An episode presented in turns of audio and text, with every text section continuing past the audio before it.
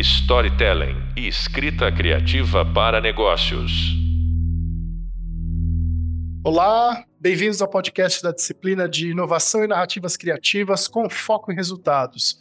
Sou o professor Fernando Dinelli e no podcast de hoje vamos falar sobre a história da inovação da roda ao smartphone. Para a gente se aprofundar nesse tema, nosso convidado de hoje é uma pessoa muito especial e muito querida para mim. Ele foi meu professor de marketing na FAAP. A gente teve algumas atuações juntas aí no mercado. Tive a oportunidade de acompanhar a carreira dele. Hoje, um importante autor de livros, né, e um executivo proeminente no mercado de marketing. Com a gente, o professor André Veloso, um transformador de excelência. André, eu gosto que meus convidados se apresentem, então, por favor, apresente-se aqui para os nossos alunos. Seja muito bem-vindo, é uma honra ter você aqui com a gente. Obrigado, Fernando, obrigado pelo convite. Tentar me apresentar rapidamente aqui. Eu fiquei mais de 15 anos como executivo no mercado farmacêutico, sempre trabalhando com inovação e transformação digital. Passei também pela indústria de seguros, indústria de entretenimento, indústria financeira e indústria de consultoria, onde tive a oportunidade de olhar esse processo de transformação digital e cultural em vários países da América Latina, Portugal Espanha, através de projetos. Como você falou, já publiquei alguns livros, o mais recente agora é sobre a empresa emocional, que é essa mistura de razão e emoção que a gente precisa para conseguir ter resultados com agilidade e flexibilidade num mundo que muda sempre. Também já plantei árvore, já tive filho, então diz a lenda que eu tenho a vida completa. Então já fez o serviço completo, né? Eu tô no meu radar aqui para fazer o meu livro solo, ainda não cheguei nele, mas como coautor já, já cumpri parte da missão. Vamos lá, André. Então, para a gente começar nosso papo, a ideia é a gente iniciar brevemente, né, falando da nossa rápida evolução tecnológica que a gente viveu aí nos últimos anos, né? Começando lá dos primórdios, claro que aqui não é, nosso objetivo não é uma aula de história, né? Mas muito mais para entender o que vem acontecendo, né? Então eu dei esse título provocativo para esse podcast de começar da roda até o smartphone para a gente entender esse fenômeno como um todo. E tenho certeza que você é uma pessoa muito qualificada para falar disso, porque teve à sua frente o desafio de levar essas rápidas transformações para empresas bastante robustas, né, multinacionais muito importantes do seu setor você viveu na pele todas essas mudanças, né? Então queria começar falando sobre isso, deixar você comentar e falar um pouquinho sobre como é que você enxerga essa nossa evolução.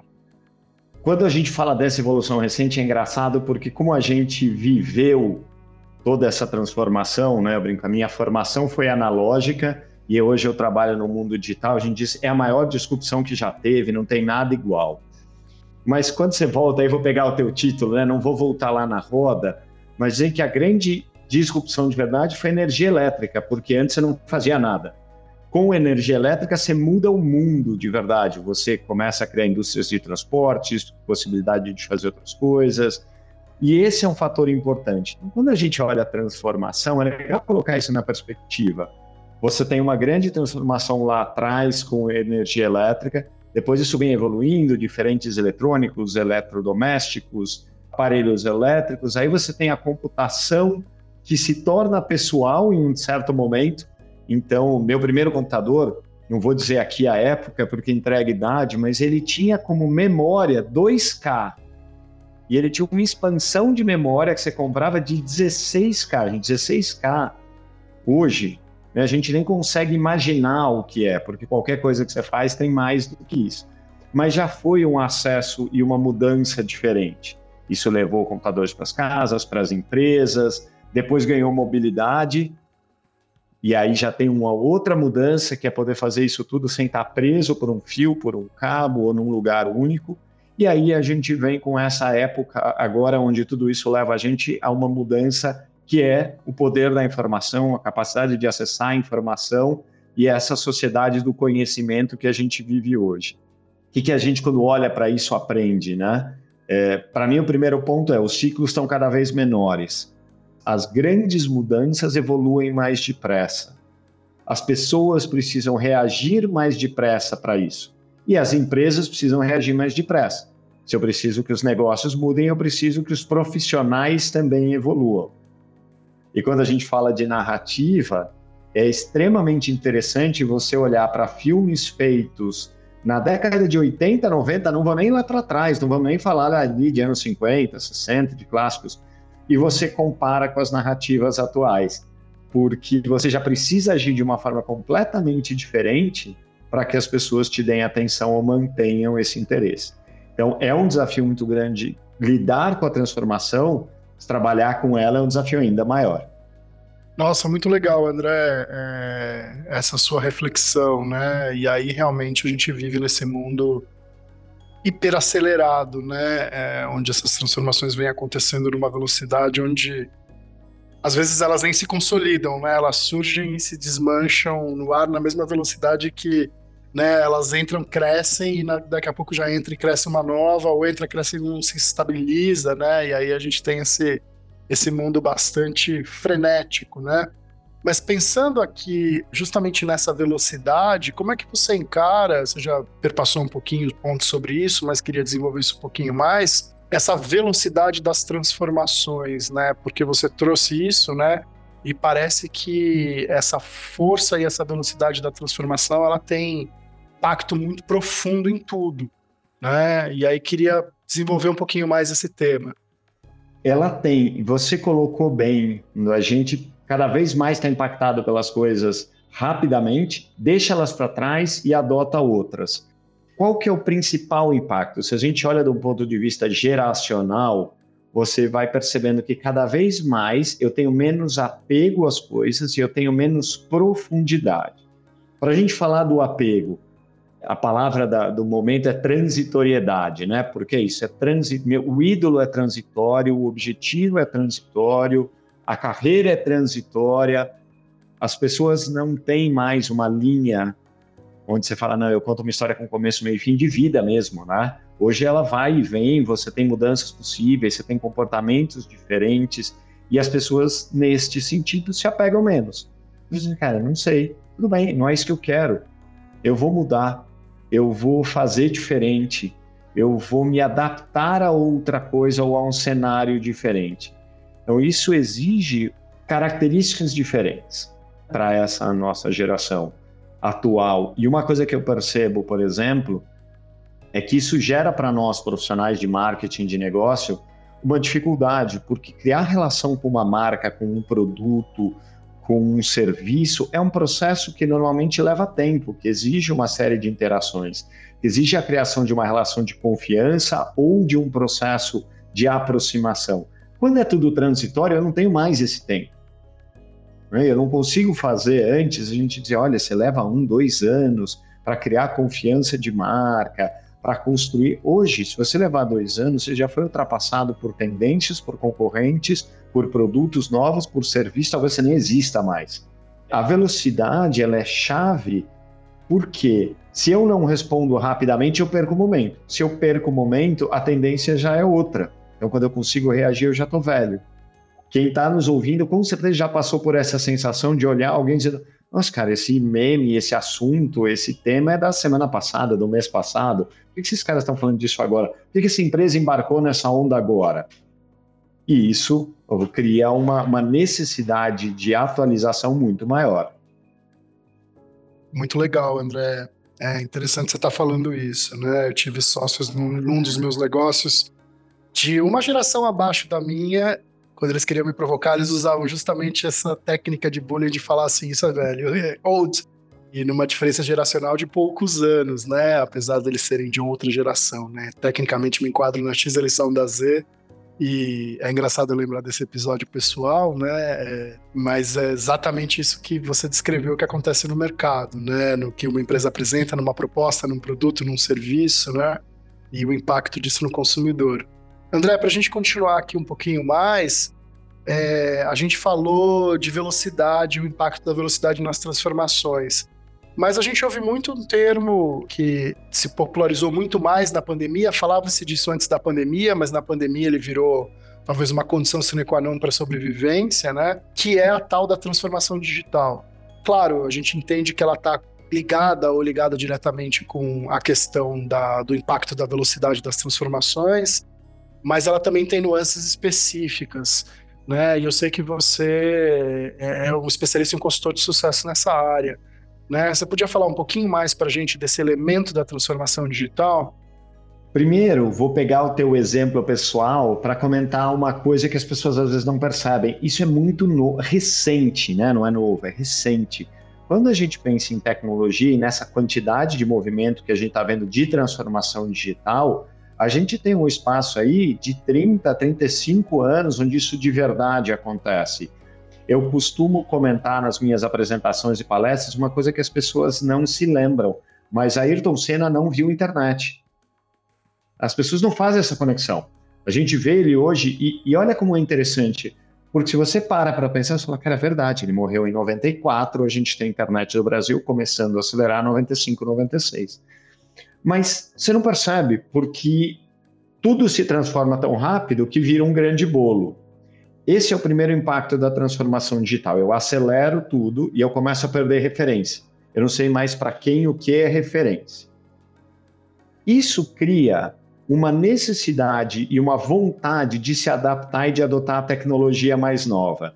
Acho que a primeira coisa que a gente tem que lembrar é que transformação digital é uma evolução, ela não deve ser uma revolução. Eu não tenho que ter sangue e lágrimas no processo. Eu tenho que olhar onde eu estou, enxergar o futuro, entender quais são as tendências, entender para onde eu quero ir, e aí eu uso tecnologia para transformar meu negócio, minha vida, minha carreira, minha profissão e começar a viver, funcionar, trabalhar e ter mais resultado nesse mundo. Então, essa é a primeira premissa de transformação digital. Segunda, que as pessoas não lembram, é que transformação é sobre pessoas. Então, a tecnologia ela vem a serviço de pessoas de negócios, de processos, mas ela não é fim. Né? Eu comentei aqui do, do livro que eu lancei chamado Empresa Emocional. A premissa dele é: você precisa usar a razão dos negócios, não tenha dúvida, mas eu preciso ter a emoção dos, das pessoas, dos colaboradores e dos clientes dentro do processo. Porque senão eu começo a usar a tecnologia para coisas que eu não preciso de tecnologia, ou começo a usar a tecnologia à toa e complico processos que podem ser muito simples. Então eu faço você baixar um aplicativo para fazer uma coisa que você não precisa, que vai ficar no seu celular por um ano sem ser utilizado. Eu obrigo você a entrar no site, a fazer um cadastro, fazer um login, pegar uma dupla autenticação no seu telefone, porque, cara, eu não quero liberar seus dados, para você conseguir ver a sua fatura de cartão, que antes você recebia no envelope, abria e pagava na hora. Então, transformação digital tem um quê de desafio no sentido de balancear tecnologia e de balancear pessoas. Não é à toa que este ano, na edição do Prêmio Jabuti, o livro vencedor se chama Humanismo Digital que é um estudo sobre a importância das pessoas e de manter as pessoas no centro quando você olha a transformação digital. Nossa, que interessante. Eu perceber que eu tenho o ser humano no centro mesmo em meio a toda essa história tecnológica, né? Porque é, é talvez um, um vício ou algo comum quando a gente pensa em inovação, a gente pensar em em tecnologia primeiro, né? É, e em tecnologia digital primeiro, né? Às vezes a gente esquece que inovação pode ser através de outros tipos de tecnologias como ferramentas, né? Foram muito inovadoras e, e às vezes a gente fica preso nessa coisa do digital, do software, né?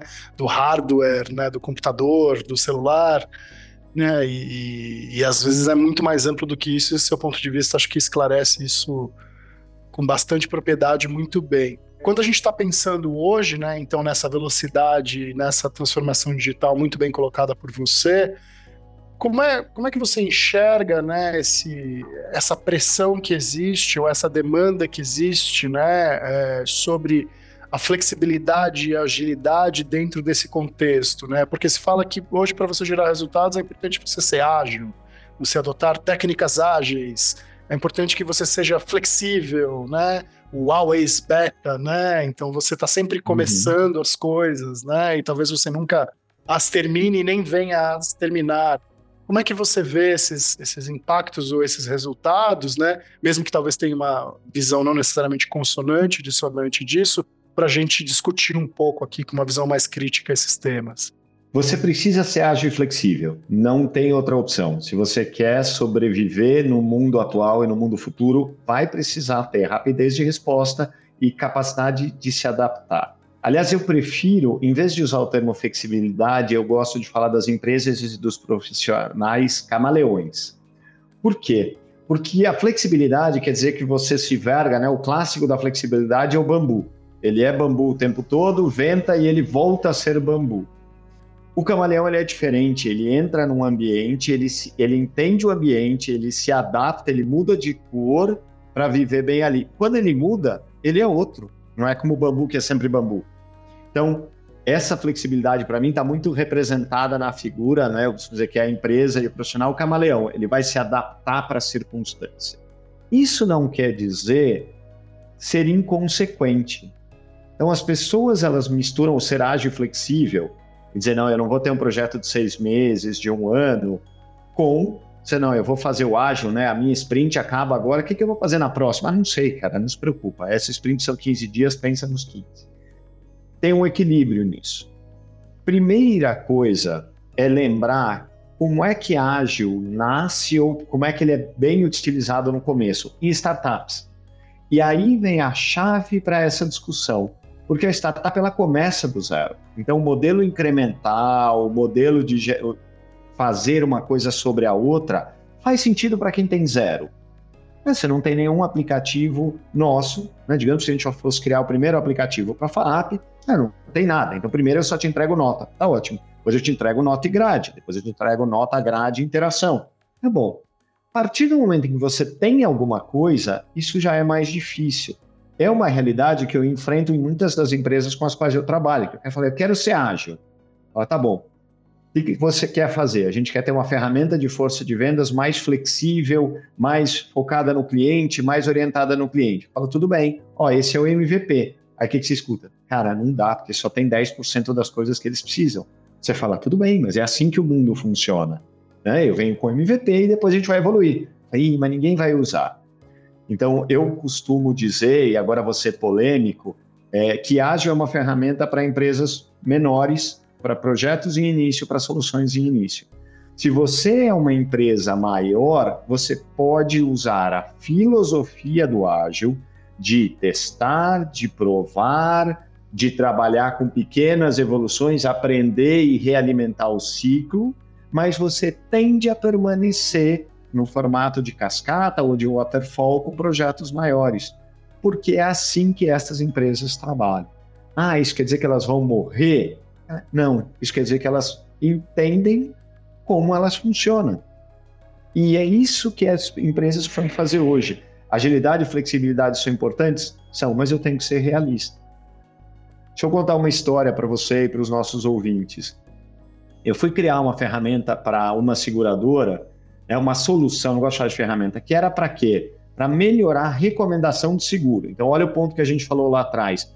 O, comprador não ia ver essa ferramenta. Mas a partir de algumas informações, usando inteligência artificial, a gente comparava com o perfil de outras pessoas e perfis e gerava uma recomendação para dizer: este é o melhor produto para você.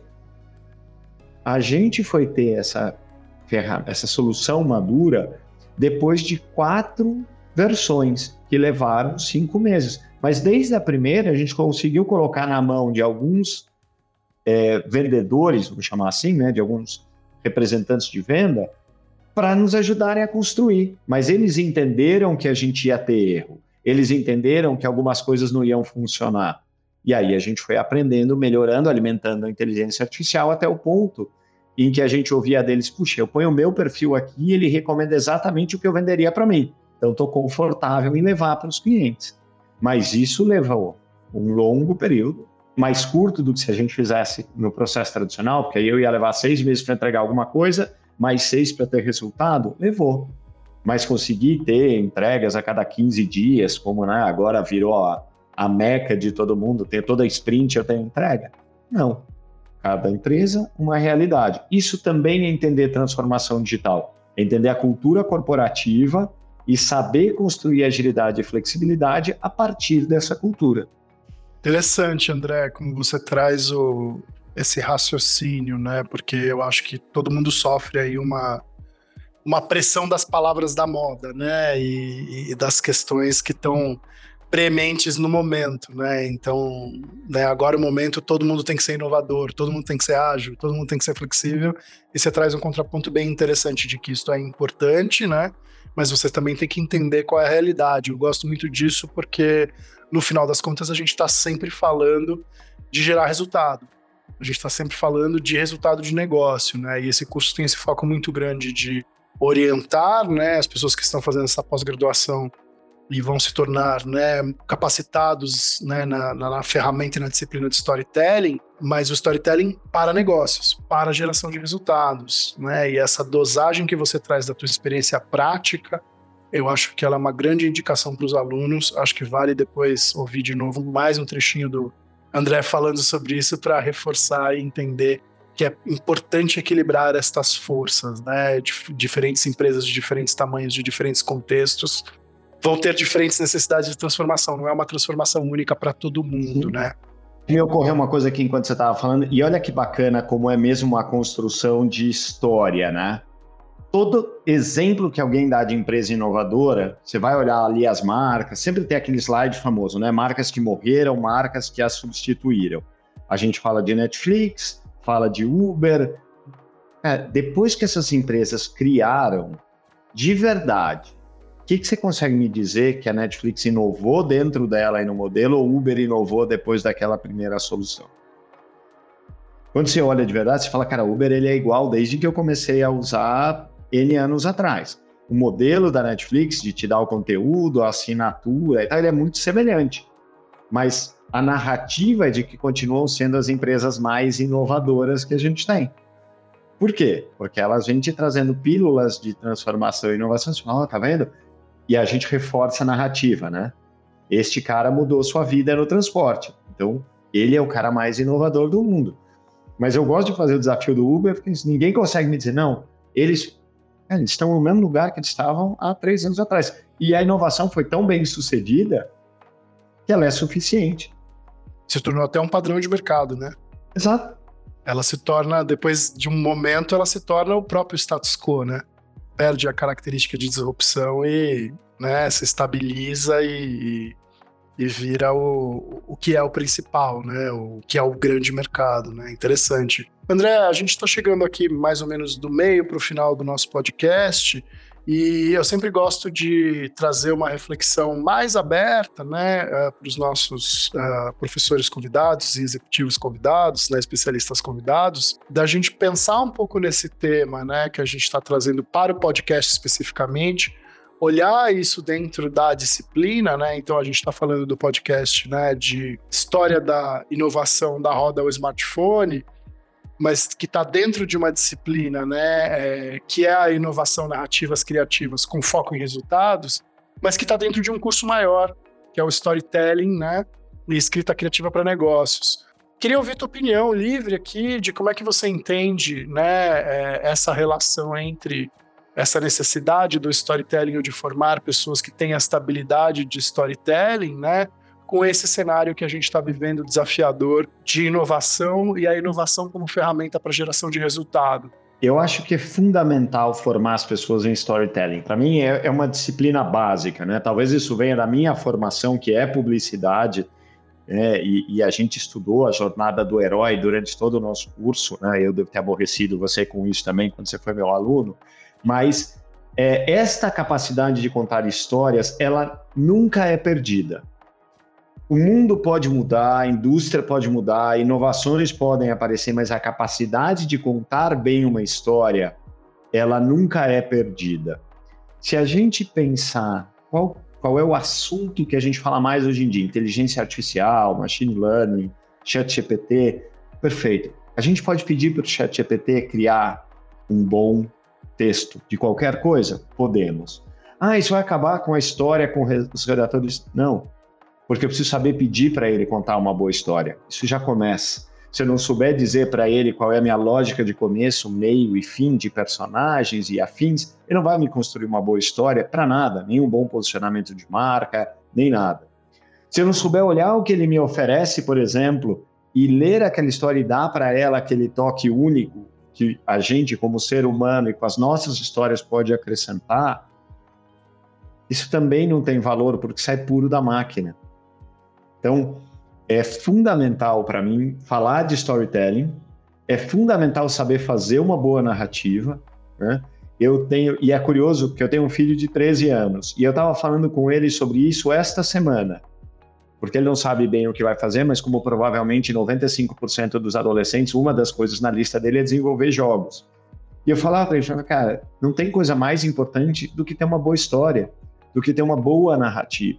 Né? Ele joga RPG, fala é mesmo, pai, o Matheus, que é um dos colegas dele, ele não é um bom condutor porque ele não sabe criar história. Isso vale para a gente como profissional, então, quando você vai, quando você conta a sua história todos os dias, a gente está aqui porque nós dois contamos bem as nossas histórias e seguimos as nossas histórias. Como negócio, porque se você for um profissional que precisa contar histórias ou vai se vender ou vai se apresentar, você precisa dela. Mas para gerar resultado de negócios, não tem uma habilidade melhor, porque 30 anos atrás, quando o mundo não mudava, eu podia criar né? Dizer não é nenhuma Brastemp por 40 anos. Isso funcionava. Eu não precisava adaptar, eu não precisava ter capacidade de fazer algo que pode evoluir ou que vai evoluir e mudar com o tempo. Isso é uma habilidade única.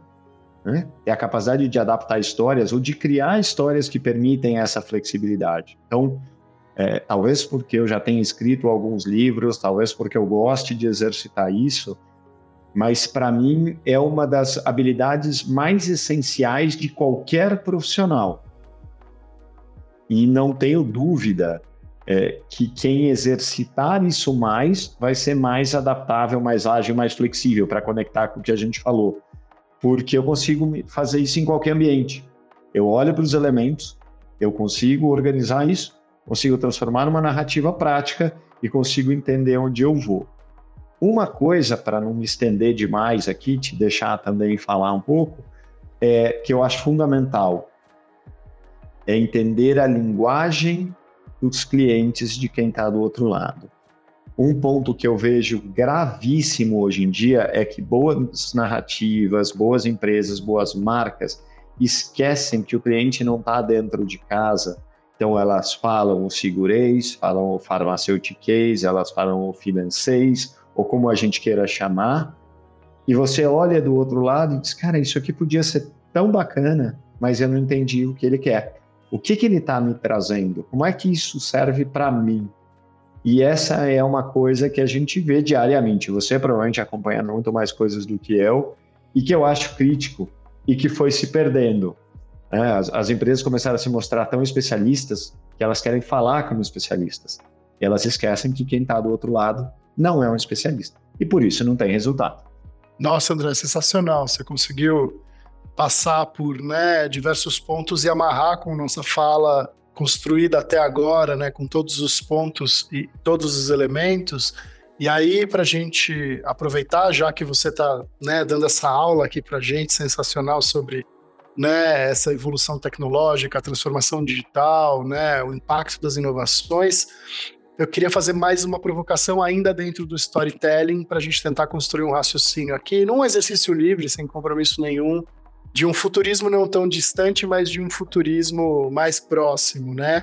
Já que você está imerso aí, né, enxergando, vendo as tendências, entendendo os movimentos das empresas, né? Tá com a pele no jogo, né? O skin in the game ali, tá na linha de frente vendo o que acontece de verdade né, no, no, dia a dia dos negócios, né, e fazendo essa intersecção entre o que se estuda, o que se teoriza, né, o que se discute, o que se critica, e vendo né, o, o campo prático de verdade. Nesse exercício de futurismo, queria que você desse aí para um curto horizonte, não, não tão distante, né, de como é que você entende o impacto das inovações, né, dessas transformações, né, como da roda ao smartphone, dentro desse universo do storytelling, dentro das histórias.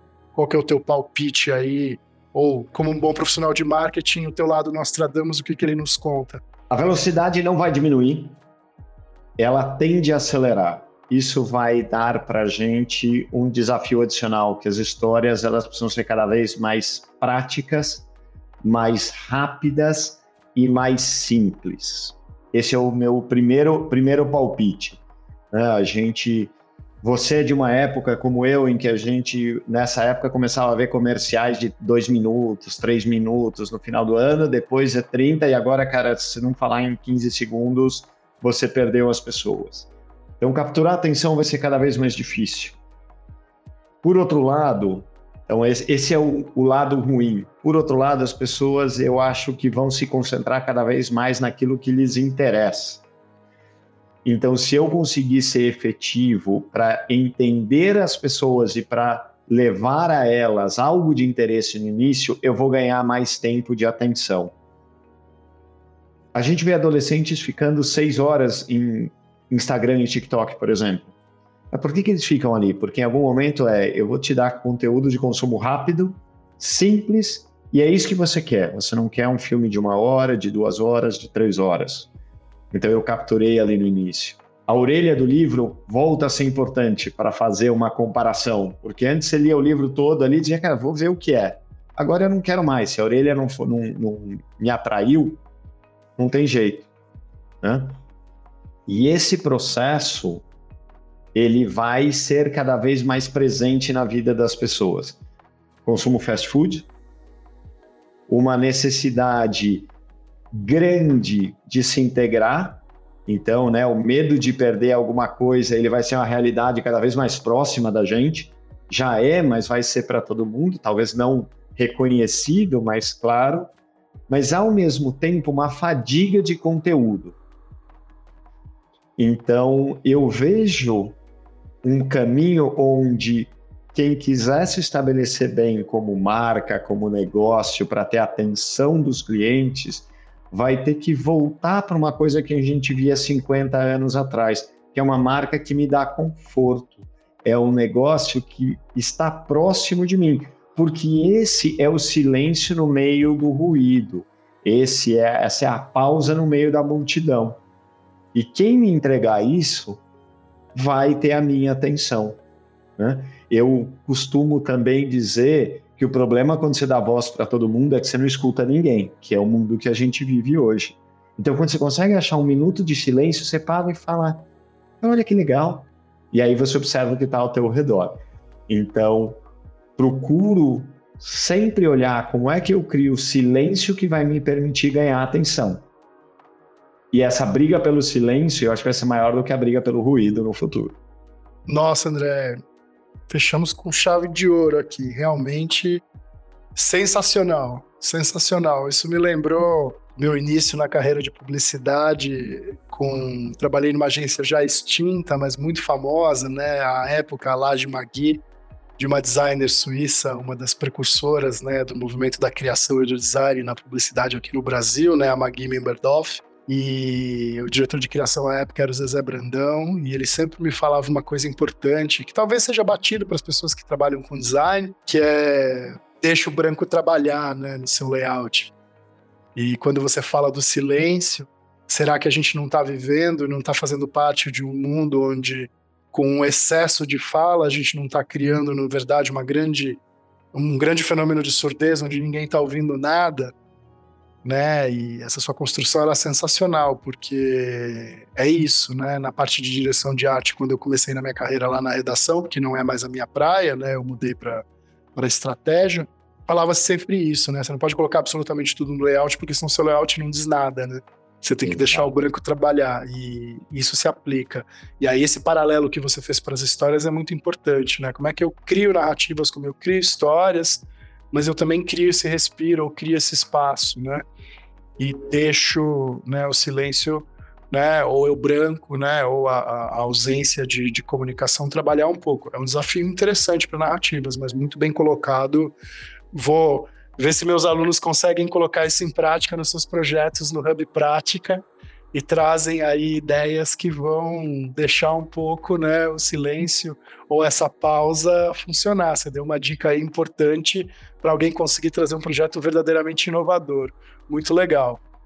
André, a gente está chegando nos nossos minutos finais. Vou passar a palavra para você é, fazer, tecer suas considerações de encerramento, é, se despedir dos nossos alunos e depois que você devolver a palavra para mim, eu entro para fazer o encerramento e falar do nosso próximo podcast.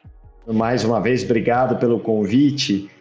Tem dois, duas observações finais. Né? A primeira é essa: inovação e transformação digital fazem parte da nossa vida, vão fazer sempre, e a gente precisa se acostumar com elas. Então, não dá para escapar, não dá para dizer vou para um mercado, para uma área, para um negócio que não tenha isso, vou construir coisas no campo. Ok, o campo hoje é digital, vou fazer um negócio artesanal, vai viver no mundo digital. Então, não tem jeito. A gente tem que respirar, olhar e fazer o melhor que a gente pode, lembrando que tem, como eu coloquei aqui no meio da nossa conversa, sempre um ser humano em todas as ações, em todos os momentos dessa cadeia e vários lá na ponta ouvindo o que a gente faz. Para falar de narrativa, tem um exercício que eu faço sempre quando vou criar. Não tem a ver com inovação, mas vou dividir com os nossos ouvintes. Eu sempre penso em quem vai ouvir e penso na história que eu quero contar como um filme. Mas não simplesmente para dizer, ah, tem começo, meio e fim. Pensando nos diferentes tipos de filme, e a história do branco, ela vem daí. Como é que é um romance sempre? Eu apresento personagens eles vêm de mundos diferentes, mas isso não importa que não é só, mas eu apresento o personagem, eles sofrem, sofrem, sofrem, sofrem, ficam juntos no final. Isso é o romance padrão. Como é um filme de suspense, ele começa, alguém arromba uma porta e diz: Meu Deus, ele está morto. É verdade, mas estava tudo trancado e a arma não está aqui. Você fala: Não pode. E aí você vai ficar duas horas ouvindo uma história que vai tentar te explicar isso. Toda narrativa e toda história pode ser contada como um filme, mesmo narrativas de negócio. Vou pegar esses dois casos. Se eu vou apresentar, e isso acontecia comigo na empresa, se eu ia apresentar resultados, eu podia contar um romance, porque no país eu tenho 200 milhões de pessoas, eu faço isso, eu perco tantos pacientes. Ou, como eu já fiz, abri no primeiro slide dizendo: estamos perdendo 100 milhões de reais por ano. Todo mundo na sala olhou para mim. Era o corpo na sala, né? Fala, caramba, como é possível? Fala, me dá agora 10 minutos e eu vou explicar. Então, lembrar que não importa onde, se eu acho o jeito certo, eu consigo ter esse impacto. As ferramentas digitais vão nos ajudar a fazer isso melhor, ou a impactar melhor. Mas tudo reside na forma da gente contar. Então, mais uma vez, queria te agradecer a oportunidade, dizer que eu estou à disposição de todos para a gente bater um papo, você tem meus contatos também das redes sociais, mas se quiserem me seguir, sempre André Veloso ou ACR Veloso ali no Instagram, sempre dividindo conteúdo, publicando artigos provocadores e espero que a gente possa voltar a conversar e tratar de outros temas juntos aqui contigo e com os teus ouvintes. André, muitíssimo obrigado. É uma honra ter meu mestre aqui conosco. É, obrigado por compartilhar toda a sua expertise com a gente. É um privilégio, né, poder contar com né, algumas horas, aí, alguns minutos do seu do seu dia de uma agência, né, de um executivo bastante atribulada. Então isso é um momento muito importante aqui para os nossos alunos. Vou fazer meus agradecimentos finais para a gente encerrar aqui. Então, você acabou de ouvir o podcast A História da Inovação da Roda ao Smartphone, né? Comigo, Fernando Ginelli e André Veloso. Para aprofundar ainda mais esse tema, sugiro que vocês explorem o Hub Visual e o Hub de Leitura, né, onde a gente tem conteúdos complementares e outras referências interessantes sobre o assunto. Falo para que vocês não percam o nosso próximo podcast, Como a Criatividade Conduz à Inovação, um podcast muito especial com um convidado criativo mundialmente premiado. E é isso, pessoal. Até breve. Storytelling e escrita criativa para negócios.